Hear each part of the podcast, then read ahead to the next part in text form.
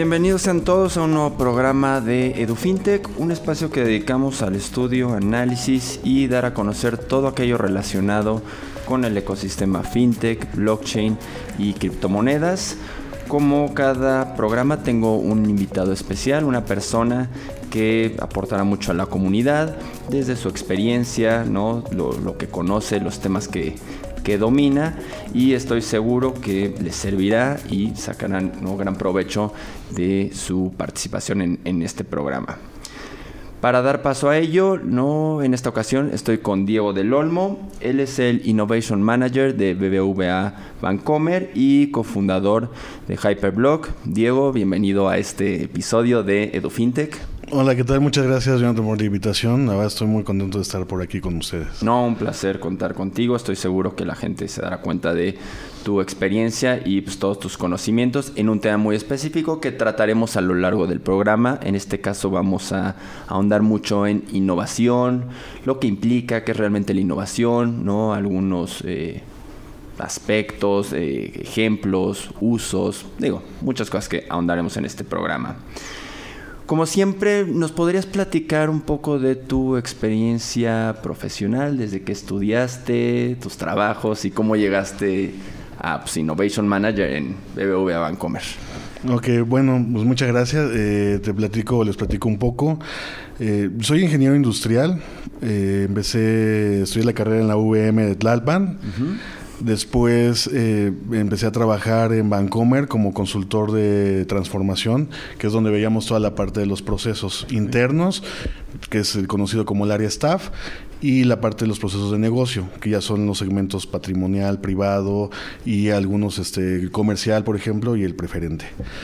De ahí eh, duré siete años en la unidad, estuve trabajando viendo todos los procesos, realmente me enfocaba más a la parte de operaciones y a la parte financiera. Entonces ahí es donde fui más o menos agarrando el hilo de qué era un banco, ¿no? Porque la verdad es que yo venía de industria, había trabajado en Alpura anteriormente y ahí sí veías todos los procesos productivos, ¿no? Como tal, decías, oye, pues va pasando por aquí el yogur, le ponen la mermelada y lo envasan y vámonos, ¿no? Correcto pero aquí ya no lo veías, no era tangible. Entonces eh, sí costó bastante trabajo el, adaptarte y el adecuarte a ver procesos donde realmente veías computadoras, ¿no? Y no sabías dónde estaban los números, dónde estaba el dinero. Y, fuimos este, realmente aprendiendo como equipo, porque traía un equipo de consultores donde nos fuimos entrenando en estos temas de servicios financieros. Después de los siete años se me presenta la oportunidad de trabajar en un modelo de negocio en, el, en la banca fiduciaria, en el fiduciario como tal. Entonces estuvimos revisando todo el concepto de, de estrategia, desde cómo se estaban vendiendo los fideicomisos hasta cómo lo estábamos administrando. A partir de ahí eh, estuvimos modelando y se empezó la oportunidad de cambiarme al asset management. El asset management en Bancomer es la parte o la unidad que se dedica a la administración de los fondos de inversión. En, ese, en esa unidad estuve en planeación estratégica por dos años y después acabé en la parte de operaciones, en el middle office, revisando y conciliando el tema de ETFs y documentos y mandatos de la TAM. Y también estuve viendo el tema de fideicomisos y terceros que traíamos en la parte de México. En ese, en ese inter eh, tuve la oportunidad de estudiar la maestría en innovación. Estuve estudiando la maestría en innovación durante planeación estratégica en el Tecnológico Monterrey y después eh, cambié ya a la unidad de operaciones. ¿Por qué nació todo el amor del fintech y el blockchain y todas las tecnologías que tenemos actualmente, tecnologías emergentes? Hubo un pedido de Hugo Nájera al área de a la unidad de asset management para poder trabajar con un proyecto de peer-to-peer. Entonces la verdad es que desconocíamos en ese momento, eso fue hace dos años y medio, desconocíamos realmente qué, qué era lo que nos estaba pidiendo, entonces tuvimos que empezar a trabajar y a leer y, revisar qué es lo que era el peer-to-peer y qué era el crowdfunding en ese momento. Entonces se presenta la oportunidad de estudiar un diplomado en el MIT, que era el eh, FinTech, The Future of E-Commerce. Y pues dije, pues de aquí soy, de una vez aprovecho y me meto a estudiar y veo de qué va el modelo y, qué podemos generar en el banco como apoyo al banco realmente de todo lo que estaba presentando de, startups de fintech. A partir de ahí modelamos, eh, revisamos algunos temas y el proyecto realmente estuvo se quedó en stand-by por definiciones justamente de la ley fintech. Entonces no sabíamos cómo podíamos interactuar en este ecosistema, no supimos realmente cómo poder trabajarlo a través de los reguladores y siendo una, una institución de servicios financieros, pues teníamos un poco de dudas a nivel de, de modelo de negocio. Correcto. Entonces realmente lo dejamos en stand-by. Yo continué eh, mis estudios después de- del tema de fintech. Me gustó mucho el tema de estrategias digitales. Se presentó la oportunidad de estudiar también en la Universidad de Columbia el tema de estrategias digitales como tal. Empezamos a ver temas de big data eh, y fue algo que fue apoyando, ¿no? Todo este conocimiento fue apoyando a generar otro tipo de modelos dentro de asset management. Al final del día, y hace poco, tuve la oportunidad de cambiarme al área de innovación y entrepreneur, que es la que está, es donde me encuentro actualmente. Y esa área realmente lo que tiene ¿Es un área reciente de BBVA o ya tenía un, un rato en, ¿no? creada? O- Ya o- tenía un rato, tenía un par de años ya en creada. Eh, la verdad es que eh, primero se dedicó más a lo que se conocía como la parte de innovación, lo que era el CIP de BBVA, y era la inauguración del piso 33 de la torre de BBVA Bancomer en Reforma. Esa era la parte de innovación que teníamos y después se fueron creando unidades para poderle dar paso a lo que es Open Innovation, a la innovación abierta que tenemos actualmente, donde vienen los temas de Open Talks que se han estado generando durante el año, eventos que son eh, Open Talks de blockchain, Open Talks de RegTech y es donde se ha estado incorporando más el ecosistema fintech y de blockchain hacia el banco para poder abrir nuevas propuestas, ¿no? Eh, de hecho, hay un, un tema de coworking dentro del piso 33 que estamos trabajando con equipos ya de startups. Está por ahí Blockchain Academy. Y es quien nos está apoyando para también dar ciertas clases de, de- de blockchain ¿no? En- en- perfecto. eh, con los empleados, con los colaboradores. Claro, claro, claro. Entonces está muy interesante el foco que tiene ahorita eh, la institución como tal. Se ha estado generando mucha colaboración con el tema de las startups, con el tema del emprendimiento sobre todo, y un concepto de intraemprendimiento también, ¿no? Mucha gente le ha estado interesando conocer más y los mismos colaboradores están generando oportunidades e ideas nuevas, ¿no? Entonces ha sido muy interesante la esa, esa sinergia o esa catarsis que se ha generado dentro de la institución con los colaboradores, tanto internos como externos. Oye, y en esta etapa que te está tocando eh, vivir y sobre todo con tu experiencia, ¿cómo ves la relación actual, tú de- de- desde el punto de vista de una institución financiera que se está dando con las fintech? Porque hay mucha gente que pues duda o digo, no, no, pues sí, más bien tiene ciertas reservas cuando una institución financiera empieza a hablar de fintech. Y aquí hay que aclararlo, las instituciones financieras, los bancos, son los mayores desarrolladores y adquirentes de tecnología fintech, ¿no? Porque fintech no es algo reciente, Sí, vamos a claro. muchos años atrás. Pero eh, enfoquémonos en lo que fintech ahorita. Mucha gente dice, pues es que los bancos no rea- realmente no quieren a las fintech, solo van a poner no barreras de entrada o las van a comprar. Eh, y pues la tecnología debería salir casi casi de garage y de no eh, de emprendedores, no de un banco per se.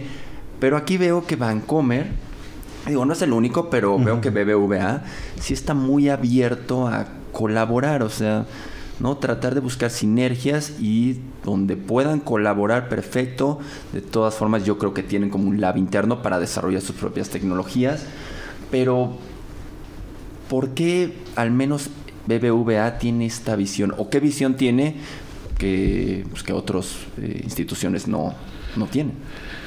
Pues mira, en opinión propia, la verdad es que hay un tema muy interesante que está pasando con el grupo y, y hace poco leí el tema de organizaciones exponenciales de la Universidad de Singularidad o de Singularity University.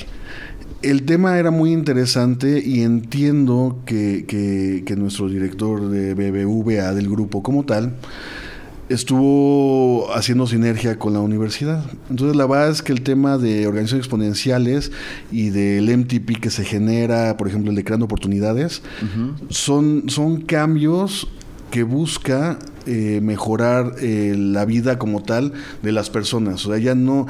Yo, que llevo ya 12 años en el banco, la verdad es que percibo un cambio impresionante. Es un cambio realmente relevante lo que está sucediendo en lo que llevábamos de 7, 8 años atrás a lo que estamos viviendo ahorita. ¿Por qué? Porque se interesa más realmente en la gente, se interesa más en el tema de qué está pasando en mi entorno y cómo puedo ayudar, que antes no era el de, y aunque no lo crean en un banco que diga, oye, ¿cómo le hago para ayudar? Hay muchos proyectos bien interesantes que están gestionando y que es como apoyo, ¿no? Y, la verdad es que a mí me gusta mucho hablar de temas colaborativos y este tema realmente está trascendiendo dentro de la institución. Es, oye, pues no podemos estar tampoco solos, ¿no? O sea, no, no tenemos que empezar a aprovechar qué es lo que qué es lo que existe alrededor cómo podemos aportar valor nosotros y cómo nos pueden aportar valor también las startups, el tema de fintech y el tema de blockchain sobre todo. Claro, y, sobre todo en el piso 33, este espacio colaborativo es abrir las puertas a la gente que quiera no solo conocer porque tienen invitados y cualquiera puede registrarse, digo, hay espacio limitado, pero en principio están las puertas abiertas, pero para que gente platique de estos temas y pues lo exponga tanto al banco como a pues, a la audiencia. ¿no? Y de hecho hay también concursos, ¿no? Para ¿no? apoyar emprendedores y digo si se da un financiamiento perfecto, pero sobre todo creo que lo que tocabas, están colaborando, están viendo sinergias, está cambiando esta mentalidad de no si alguien más está ganando es porque yo estoy perdiendo. Al revés, creo que es un el clásico win-win, ¿no? Es una mentalidad que creo en el sector financiero está permeando, pero pues ustedes al menos no lo, manifiestan muy claro. Claro, y como dices, el, sector financiero realmente también está cambiando. Lo hemos visto por ejemplo, por decirte con Gentera, ¿no? Que tiene su FinLab o Manregio Labs también. Manregio Labs. Vemos que, que realmente todos están aportando de alguna manera, cambian su estrategia o su, su, modelo de negocio hacia un tema más colaborativo de acuerdo a la tecnología que nos está llegando hoy día. Hoy la tecnología también es colaborativa, o sea, sería muy loco pensar que, que que la tecnología ya nada más ayuda a una persona, sino que realmente estamos todos conectados. Hablamos desde el Google Drive que nos utilizamos y que todos estamos colaborando en la misma página y trabajando y, los forms y, todo lo que existe actualmente que ya realmente es colaborativo, ¿no? Webex, Skype y todo ya es colaborativo. ¿Estarías de acuerdo que ya no es una opción el pensar en si colaboramos o no, ya es una obligación y el que no lo tome de esta forma simplemente quedará rezagado o perderá una gran oportunidad de mercado? No, totalmente de acuerdo, totalmente de acuerdo. Es la nueva forma de colaborar, de abrirse y de buscar ¿no? oportunidades con quien las, las ofrezca. digo, si se puede desarrollar algo interno, eso nunca quedará de más. Pero eh, pues creo que es una nueva forma, una nueva visión. Y ya no nada más del sector financiero, creo que esto está, digo, este podcast es de, de finanzas, pero creo que esto es en, todo, todas las industrias, hay que colaborar y pues, la mejor idea puede venir de alguien que ¿no? Un estudiante, un pequeño emprendedor, ya no necesariamente es lo que yo digo y una estructura jerárquica. Quizás es mucho más horizontal, ¿no? ¿Lo has visto de esa manera? Eso, eso también ha cambiado. El tema organizativo, eh, de verdad que ha cambiado en los últimos años. Como bien dices, ya no es una estructura jerárquica, más bien es una estructura colaborativa y, lo que vemos hoy día son mesas de trabajo multidisciplinarias, ¿no? Y esos temas, son temas y de alguna manera metodologías que se están utilizando. Hay nuevos frameworks también de trabajo, tenemos el tema de Agile, por ejemplo, es algo bien interesante que está pasando, no nada más en, en, Vancomer, sino en diferentes instituciones y en diferentes segmentos y sectores industriales también. El tema de agilidad es lo que aporta mayor valor al time to market de los productos, ¿no? Y eso se está viendo clarísimo. Perfecto. Pero, pues, no, al principio nos dijiste que estás en innovation, ¿no? En la parte de innovación de BBVA. Pero, pues es un tema, un término que usamos todos los días, ¿no? Todo es disruptivo, pero realmente, pues, ¿qué es la innovación? ¿Qué nos podrías, ¿no? Decir tú qué es la innovación? Pues mira, es bien importante y muy simpático el tema que acabas de comentar, el tema de disruptivo. ¿Qué tan disruptivo es algo o qué tan innovador es algo, un producto o un servicio, no? Entonces, la verdad es que eh, eh, la innovación como tal la podemos, la podemos entender un poco como realmente un ingrediente que necesita un corporativo para poder llevar a cabo nuevas cosas, ¿no? Poder hacer nuevos desarrollos. Obviamente eso conlleva a diferentes metodologías y herramientas. Esto de innovación realmente son herramientas como las que podrías utilizar en Design Thinking o lo, el mismo Agile con el tema del Scrum y el Kanban también son herramientas que te van ayudando y te van apoyando a generar algo que sea innovador. Y no todo es innovador. Sí, es lo que... Este, hay, hay tres perspectivas ¿no? que hay que considerar en innovación. Por ejemplo, como cualquier función de negocio, tiene que ser medible, ¿no? tiene que ser gestionable. Si no, ¿cómo sabes que es algo innovador? ¿no? Tiene que tener esa métrica.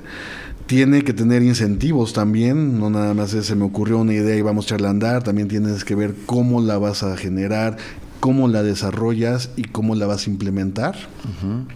Y pues también sirve la innovación para redefinir la industria mediante el uso y combinación de diversos modelos de negocio y tecnología. Realmente la innovación abarca tres temas importantes o tres vertientes, que son el tema de modelo de negocio, el tema de tecnología y el tema de los procesos. Correcto. En este, tomando en cuenta lo de las perspectivas y lo que es la innovación, en, la ley FinTech maneja un capítulo al final de modelos novedosos, ¿no? Los que son de entidades reguladas y los que no. Pero, pues, un aspecto fundamental, lo que a todo mundo le causa cierta duda, es, pues, ¿qué es un modelo novedoso? Entonces, con base en lo que tú nos has descrito, pues quizá un modelo novedoso no tenga que ser un producto terminado. Claramente la ley FinTech dice que no es un producto terminado, pero tampoco es una simple idea que se me ocurrió bañándome. Tengo que poder al menos medirlo y debo de poder probarlo. Un, un, incentivo debe de existir y sobre todo redefinir la industria, sea usando una nueva tecnología o quizá utilizándola de manera distinta. ¿Crees que estas eh, vertientes o, estos factores deberían de incluirse para modelos novedosos?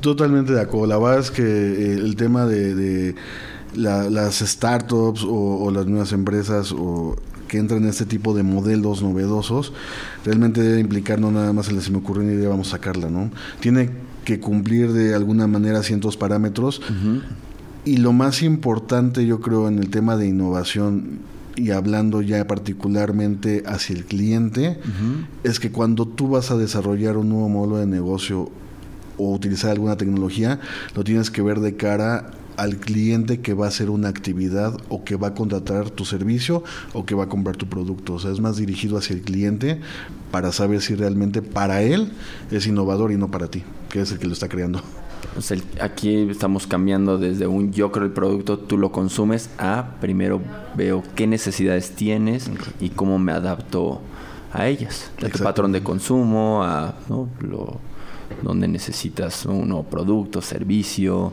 qué eh, impedimentos hay actualmente. O sea, es más, el cliente va primero y luego, bueno, ya creo el servicio, el producto adaptado a esas necesidades. Es correcto. Por en, en, tu experiencia, algún ejemplo, una tecnología que, obviamente, de, servicios financieros que te haya parecido innovadora, aunque sea, digo, lo más sencillo, pero algo que nos pudieras decir, mira, este creo que es un buen ejemplo de innovación. Pues mira, en general, el que a mí me ha apasionado, porque sí me apasiona y me llama mucho, ha sido el tema de crowdfunding, como tal.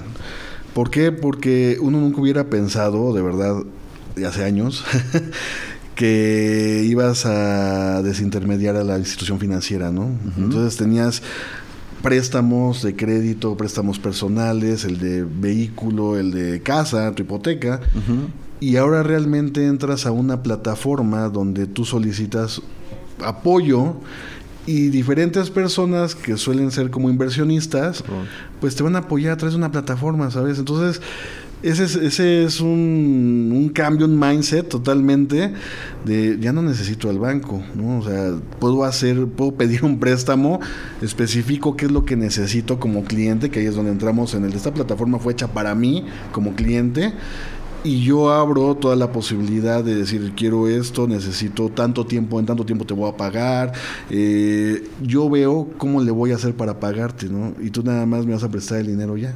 Entonces, ese es algo esa sí es una innovación para mí, la verdad es que es algo muy, muy interesante que ha sucedido. Sí, ¿no? y, también me, me, parece una innovación, o un, no sé innovación, pero un paso eh, muy positivo que flexibilizan el acceso, porque digo, no, me dejarás mentir, pero muchas veces pedir un crédito en, el banco, pues los, no es, es, tardado, te piden muchos papeles, tienes que tener cierto historial y estas plataformas o han buscado nuevas maneras de obtener información para que describan a sus clientes y sobre todo los procesos son mucho más eh, rápidos que ir a pedir un crédito. Ahora los créditos no son tan elevados, pero de igual forma creo que es una innovación si se permite el pues, poder otorgar un crédito más rápido a muchas más personas que antes pues, era imposible.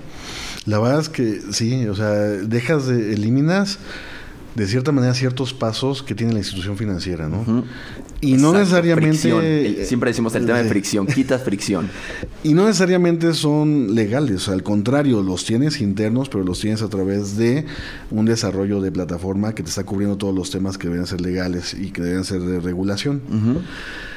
Hace poco estaba probando una aplicación de, de, un cuate que la diseñó, me la mostró y decía, oye, está padrísima porque era un envío de dinero de persona a persona, perdón, envía dinero o cobra dinero a través de esa aplicación y tú simplemente te dabas de alta con tu celular. O sea, tú agarras y ah, mi número celular ya quedó, tu nombre completo, tu apellido, listo. Tienes acceso a mandar 1.500 pesos o a recibir 1.500 pesos. Esa es una cuenta nivel 1, por ejemplo. Sí, sí. Si quieres la nivel 2, ya me pasas tu curva. Pero vamos, o sea, lo estás haciendo a través del celular. Ya no estás yendo a una sucursal, ya no te estás formando, no estás perdiendo el tiempo. Lo estás haciendo en el momento en que necesitas tú como usuario o como cliente el dinero. O, sea, es increíble todos esos pasos que están omitiendo ya, que, que, justamente las startups es lo que están haciendo, esa agilidad que presentan, es eliminar los pasos que se tienen de una institución que nunca había cambiado su manera, ¿no? Su modus operandi. Claro, es, más complicado también para una institución ser tan flexible, pero estamos observando aplicaciones, creo que también BBVA tiene un, varias apps, no sé, una o varias apps que están enfocadas en pues, atender a usuarios de manera mucho más eh, pues, amable, si se permite. Quitar fricción en el proceso, que es algo que todo mundo nos hemos quejado de hacer filas. Y pues sí, estaba banca electrónica, ¿no? O banca móvil, pero de nueva cuenta sigue habiendo fricciones que tanto estos emprendedores como la misma institución está eh, mejorando. Ahora, para los que nos escuchan, que son emprendedores o tienen alguna eh, idea innovadora, modelo novedoso, ¿qué estrategias podrían utilizar en innovación? ¿Qué estrategias existen para eh, eh, implementarse o que puedan utilizar estas personas y que su producto tenga una mayor probabilidad de éxito? Bueno, primero eh, tendríamos eh, el apoyo. Existe una herramienta que se llama la matriz de la planeación estratégica, donde identifica ciertos eh, palancas que son la palanca del modelo de negocio y la palanca tecnológica. En ello tú puedes validar un poco el tema de si es una innovación, como decíamos, incremental, semi-radical o totalmente radical. Para un emprendedor es interesante utilizar esta herramienta de entrada para conocer primero si la idea entra dentro de este sector de la matriz. Obviamente falta hacer algunos diseños y ajustes, pero el primero sería como, bueno, si estoy innovando algo o me estoy quedando igual. En el caso de que se esté innovando algo, entonces valdría la pena continuar con los pasos que son, por ejemplo, crear un Canvas. La metodología de Canvas es muy interesante para los emprendedores, inclusive para los modelos nuevos, y, lo, utiliza la, lo utiliza el proceso de Design Thinking para poder identificar hacia qué segmento te vas a dirigir con tu producto o servicio Y más allá de eso, validar tu propuesta de valor. Muchas veces sacamos un producto y decimos, ah, sí, va a consumirse y todo el mundo lo va a querer, ¿no? Eh, y va desde el emprendedor que quiere poner literal una cervecería hasta el emprendedor que se quiere meter en temas de tecnología financiera. el, el, canvas y la propuesta de valor es algo que se debe de identificar de entrada para saber cuál va a ser tu negocio y qué tanta rentabilidad puede generar y qué y cómo lo puedes monetizar al final del día. Correcto. Oye, por, eh, por ejemplo, la parte incremental que mencionabas en uno de, estos aspectos. Muchas veces se, juzga que lo incremental pues no es realmente innovador. Tendrías que hacer algo radical. Y el ejemplo más claro es eh, el iPhone, ¿no? Que vemos que cada cierto tiempo pues, lo que se genera es una mejor cámara, más memoria, ahora más delgado, un, un nuevo diseño pero son incrementos, o sea, son innovaciones incrementales, no es algo completamente radical.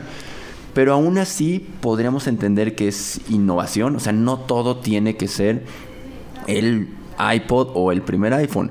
Podríamos eh, entender como incremental esto. Ok, bueno, como, como comentabas, el tema de incremental sí sigue siendo una innovación, o sea, sí se considera como una innovación, es un tipo de innovación. Sin embargo, no ataca todos los aspectos del de, el modelo de negocio de la tecnología. Simplemente son pequeños cambios a las palancas del modelo de negocio de la tecnología. Cuando hablamos más del tema radical o el famoso es una innovación disruptiva, sí, el disruptivo, es cuando realmente estás trabajando en modelar un nuevo, uh, perdón, modelar un nuevo negocio, un, un, caso de negocio y cambias también la tecnología. O sea, estás cambiando las dos vertientes, no nada más estás yendo por una, sino que estás cambiando los dos. Tengo mi nuevo modelo de negocio con una nueva tecnología que estoy generando. ¿Qué, puedes, ¿Qué se puede dar de ejemplo como innovación radical? El tema del exchange. O sea, el tema de Bitso, por ejemplo. Cambió la tecnología primero a blockchain. sí que está usando blockchain como, como, como parte fundamental. Sí, las... Y la otra es el modelo de negocio, ¿no? Tengo un exchange de criptodivisas. sí, es, Entonces, realmente eso es algo que es un proyecto de innovación radical, perdón, o disruptivo. Correcto.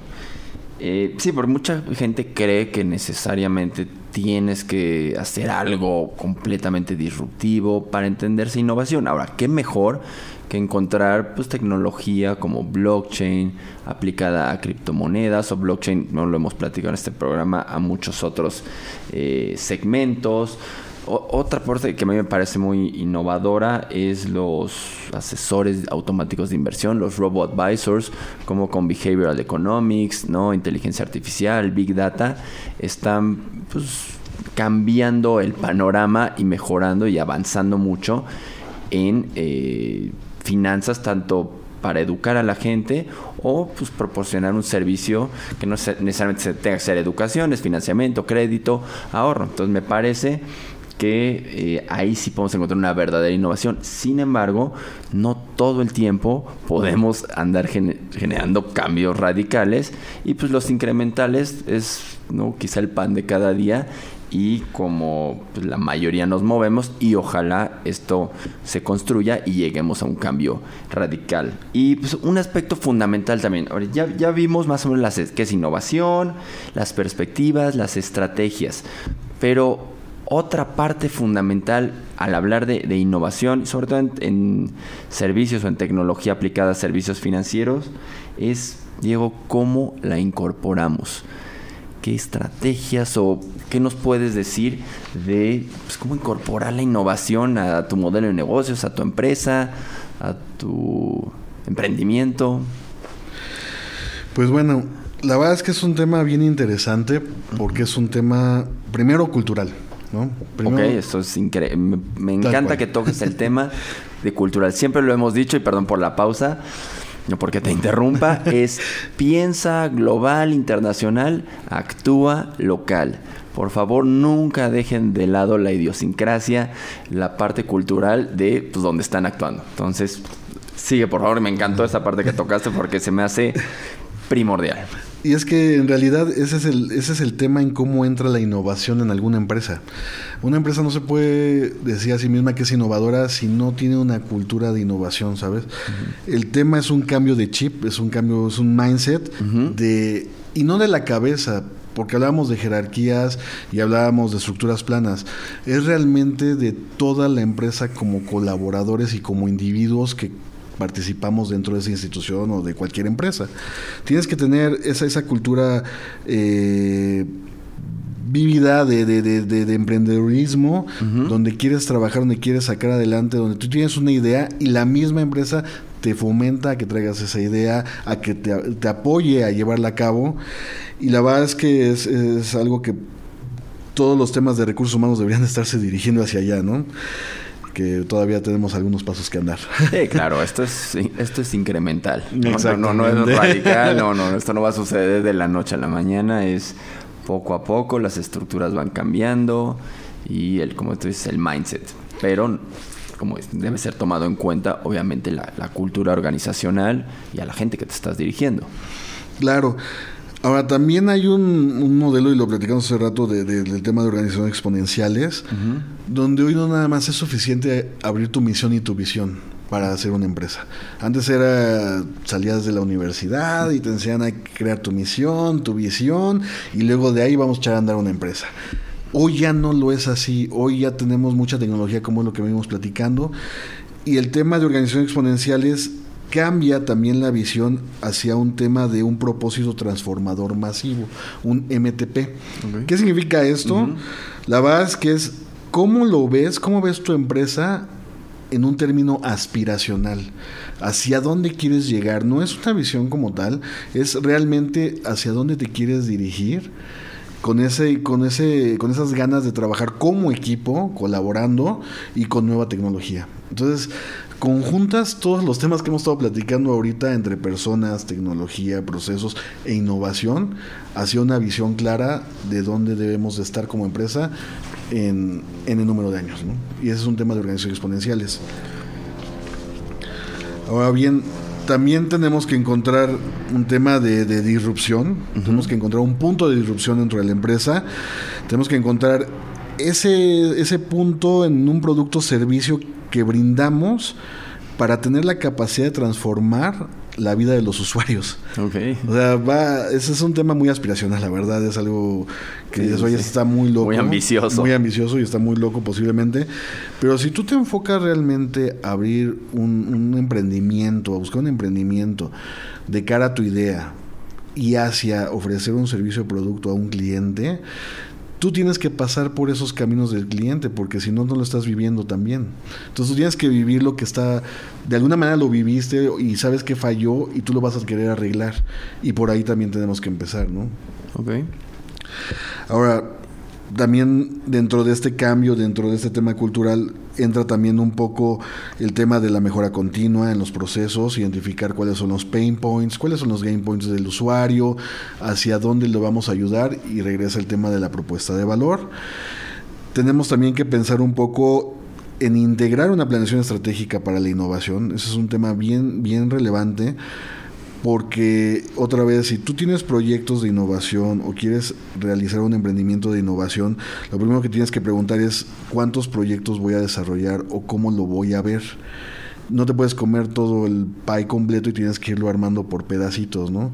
Entonces, dependiendo de cómo vayas, tienes que armar un portafolio de innovación, saber cómo puedes estructurar tu, emprendimiento y qué partes vas a ir agarrando al principio para ir incrementando esa innovación. Correcto. Oye, aquí has tocado muchos temas eh, sumamente interesantes, ¿no? La cultura, esto de armar eh, eh, el portafolio, toda una transformación que debe de, de, que conlleva esta innovación y el cambio que va aparejado. Y uno de los aspectos que yo veo con la innovación es apertura. Apertura en el sentido de que permite no solo que más gente colabore, sino llegar a más gente. Y justo en el tema de ¿no? esta apertura que se da, en temas fintech vemos que se toca constantemente eh, este aspecto del open banking, es decir, que se permita intercambiar información, intercambiar datos, claro, con, con, cierto, con los permisos, pero que ya no esté solo reservada a una institución, sino que se abran las puertas, se abran los canales y entonces todo mundo pueda beneficiarse de esa información, crear productos adecuados, como tú dices, basándose en los pain points, en la necesidad del de, eh, usuario. Entonces, esta parte que es muy... Em, muy clara para nosotros, que es el Open Banking y que la ley FinTech lo retoma en el artículo 76 con las APIs. ¿Cómo va de la mano con este término que se, que se conoce como innovación abierta? ¿Van de la mano? ¿Es similar? ¿Cómo podrían interactuar la innovación abierta con un Open Banking? ¿Cómo lo ves tú? Pues mira, la verdad es que el tema de innovación abierta es, extenso eh, y realmente es un concepto que propone que las empresas vayan más allá de los límites y justo lo que hablábamos al principio, desarrollen cooperación y colaboración. Ese, ese tema de innovación abierta es muy interesante porque lo que busca justamente es acelerar la innovación interna con conocimiento tanto interno como externo y con apoyo de diferentes jugadores ¿no? de, del ecosistema. Entonces tienes a lo mejor en este ejemplo una institución financiera donde está apoyando de diferentes eh, jugadores y que está buscando innovar internamente. Asimismo, un emprendimiento seguramente necesita o necesitará realmente una colaboración de asesores externos. Hoy ya la parte de, oye, yo necesito ayuda con el tema fiscal porque acabo de abrir mi empresa, o necesito apoyo con el, eh, con el tema legal de cómo me voy a hacer mi acta constitutiva. Todos esos temas son realmente temas de innovación. Si así lo vemos, es un claro ejemplo de, tengo mi emprendimiento, es una innovación para mí, pero necesito ayuda del entorno. Correcto. ¿Cómo me voy haciendo de, de gente experta? Pues justamente colaborando y también obviamente ofreciendo, no reservándote la información. Total. Igual puede parecer para muchos radical y cómo voy a dar información casi casi gratis si a mí me costó, si son mis clientes. Como tú lo has dicho, puedes beneficiarte aún más. No se trata de monopolizarla y guardarla. ¿no? Quizá el pie no es fijo, el pie va creciendo conforme más gente va entrando y hay oportunidades para, para todos. No necesariamente es solo tu información y no la compartas porque alguien te va a robar tus ideas. Creo que todos nos podemos enriquecer y justo es la comunidad fintech lo que busca apoyarnos entre todos y buscar sinergias y áreas de oportunidad creadas por distintos stakeholders e, en este ecosistema. Y, eso la verdad es que lo vemos, eh, sobre todo por, eh, hace poco estuvimos en el evento que organizaste en WeWork y la verdad es que fue muy interesante, como dices, ver el tema colaborativo.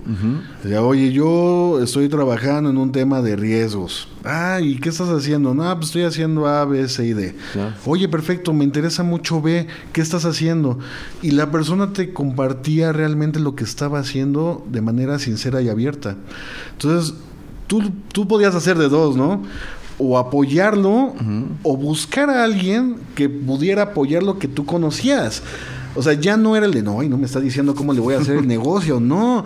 Era, la persona necesita ayuda y si tú conoces a alguien y lo puedes ayudar, apóyalo. Porque de eso se va a tratar esos temas a futuro. Es justamente un tema de networking, un tema de colaboración. Y, fue un claro ejemplo de lo que estuvimos viviendo ahora con el, con el evento que nos apoyaste y que conformaste. Sí, yo, creo que también, exacto, es un claro ejemplo de que la gente pues no, no, no, no tiene ya estos miedos de este comparto mi idea, me la vas a robar. Y de hecho, ninguna idea puede llevarse a cabo con una sola persona. Necesitas equipos multidisciplinarios. Hacemos, estamos, somos tan ambiciosos para querer evolucionar en aspectos del sistema financiero, nadie puede eh, solo, necesitamos equipos.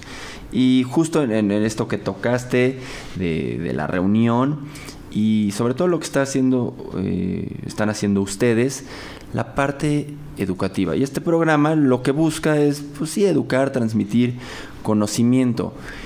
Me imagino que pues en la parte de innovación, un aspecto fundamental, uno de los pilares es educar de cierta manera educar.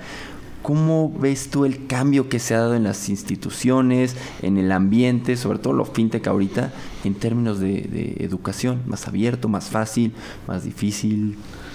Pues mira, para lo que yo he vivido eh, en estos últimos años con el tema del banco y lo que está haciendo en el Open Space, por ejemplo, ha sido también muy interesante. Yo no me hubiera imaginado que un banco abriera las puertas y realmente hablo de un banco porque creo que son como los más restringidos, ¿no? Le, oye, ¿cómo vas a entrar a un banco y, y qué vas a hacer adentro? Realmente esos temas pues ya son más colaborativos y, educativos sobre todo porque estás, estás, trayendo expertos a que platiquen su experiencia también al, público en general, o sea, no es algo que digas, oye, no, este es un evento cerrado y solamente Bancomer se va a enterar.